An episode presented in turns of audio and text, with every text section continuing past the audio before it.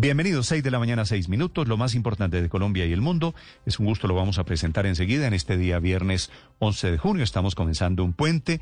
Un 11 de junio en 1992, hace 29 años, fue asesinado Rafael Orozco, el hombre del binomio de oro. Hoy es el Día Mundial del Cáncer de Próstata, que es una jornada para que los hombres pensemos en que no hay mitos allí, que hay que hacerse el examen y el examen es el tacto rectal.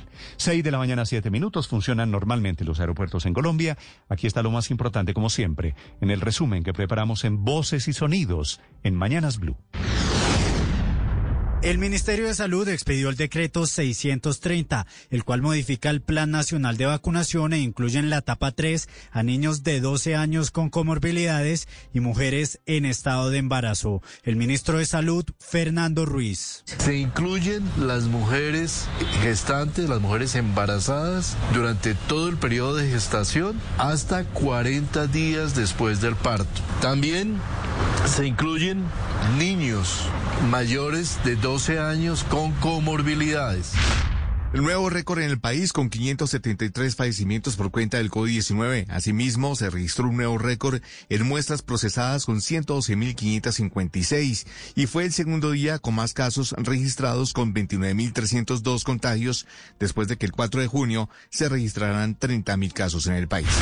El presidente Iván Duque recibirá la primera dosis contra el COVID-19 este domingo. Según confirmó el gobierno, se aplicará el biológico de Pfizer.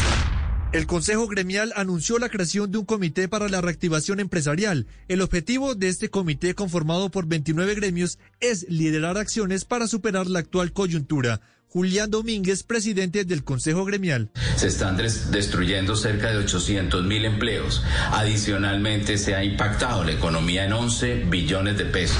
Se conoció un polémico video de Nelson Alarcón, miembro del Comité del Paro, donde dice que hay que robustecer el movimiento para llegar al poder en 2022. Esto es para llegar con miras al 2022 y seguir mucho más allá, para derrotar al centro democrático, para derrotar la ultraderecha y llegar al poder en el 2022. Y a ese polémico video respondió el gobierno. Emilio Archila, el coordinador de la mesa de negociación con el Comité del Paro dentro de la objetividad que le corresponde a la Comisión Interamericana de Derechos Humanos, este elemento debe ser tenido en cuenta muy cuidadosamente.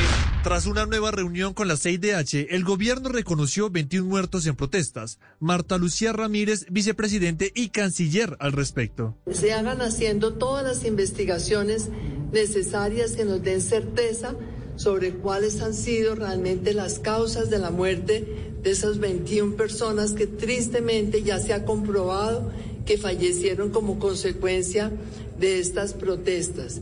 La alcaldesa de Bogotá, Claudia López, le entregó un informe a la CIDH sobre las afectaciones a los derechos humanos durante las protestas, tanto de ciudadanos civiles como de uniformados de la Policía Metropolitana de la ciudad.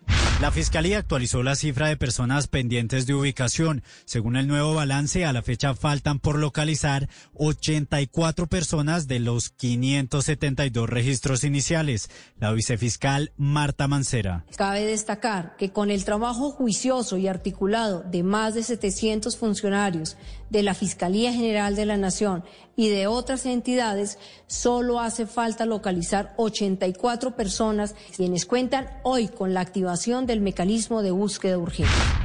A esta hora los acompañamos desde la carrera 82 o la vía que conduce de Kennedy hacia la localidad de Bosa, aquí en el sur de la ciudad. Resulta que en medio de las manifestaciones hay un grupo de jóvenes delincuentes que están aprovechando que muy cerca de este lugar hay enfrentamientos para bloquear la vía principal. Prenden fuego a las llantas, forman barricadas y así roban a las personas que van en los buses del SITP y a los conductores de carros particulares les cobran dinero a cambio de poder transitar ya sea por esta calle o por las vías alternas. Hablamos con una de las víctimas y esto fue lo que le contó a Blue Radio trancan el paso los buses, hacen abrir las puertas de los, buses del sí y suben y roban a la gente y, sacan los extintores. Es un grupo de muchachos pero altísimos, es una galla impresionante. El ministro de Hacienda, José Manuel Restrepo, anunció que el gobierno decidió posponer la presentación de la reforma tributaria mientras se hacen reuniones y consensos con diferentes sectores y jóvenes en al menos siete regiones del país. Esos encuentros regionales tendrán el propósito de seguir construyendo consensos, tendremos espacios con la juventud, tendremos encuentros también con los más vulnerables y beneficiarios de los programas sociales, con los empresarios, con los entes territoriales y naturalmente con los medios de comunicación. La Fiscalía pedirá nuevamente precluir el proceso contra el expresidente Álvaro Uribe luego de que un juez negara a las víctimas un nuevo aplazamiento de la diligencia. La Corte Suprema de Brasil alcanzó este jueves la mayoría de seis votos necesaria para permitir que la Copa América se juegue en el país, con lo cual ha negado tres recursos que pedían suspender el torneo debido a la pandemia de COVID-19. La selección Colombia anunció los 28 convocados que irán a Brasil a jugar la Copa América. La única ausencia con respecto a los que jugaron en la doble fecha de eliminatorias es Jefferson Lerma, quien no podrá viajar por un tema personal. Las tres nuevas caras de la selección son Jimmy Chará, jugador del Portland Timbers de la MLS, John Janer Lucumí, defensor central y campeón con el Ghent de Bélgica, y el jugador Juan Ferney Otero, subcampeón de la Liga Mexicana con el Santos Laguna. En Perú, Pedro Castillo lidera las elecciones con el 100% de las actas procesadas. Sin embargo, aún se estudian los pedidos de nulidad de la candidata Keiko Fujimori. Los últimos resultados le dan la ventaja a Castillo con el 50,19% de los votos frente al 49,81% de su rival Keiko Fujimori. Estás escuchando Blue Radio.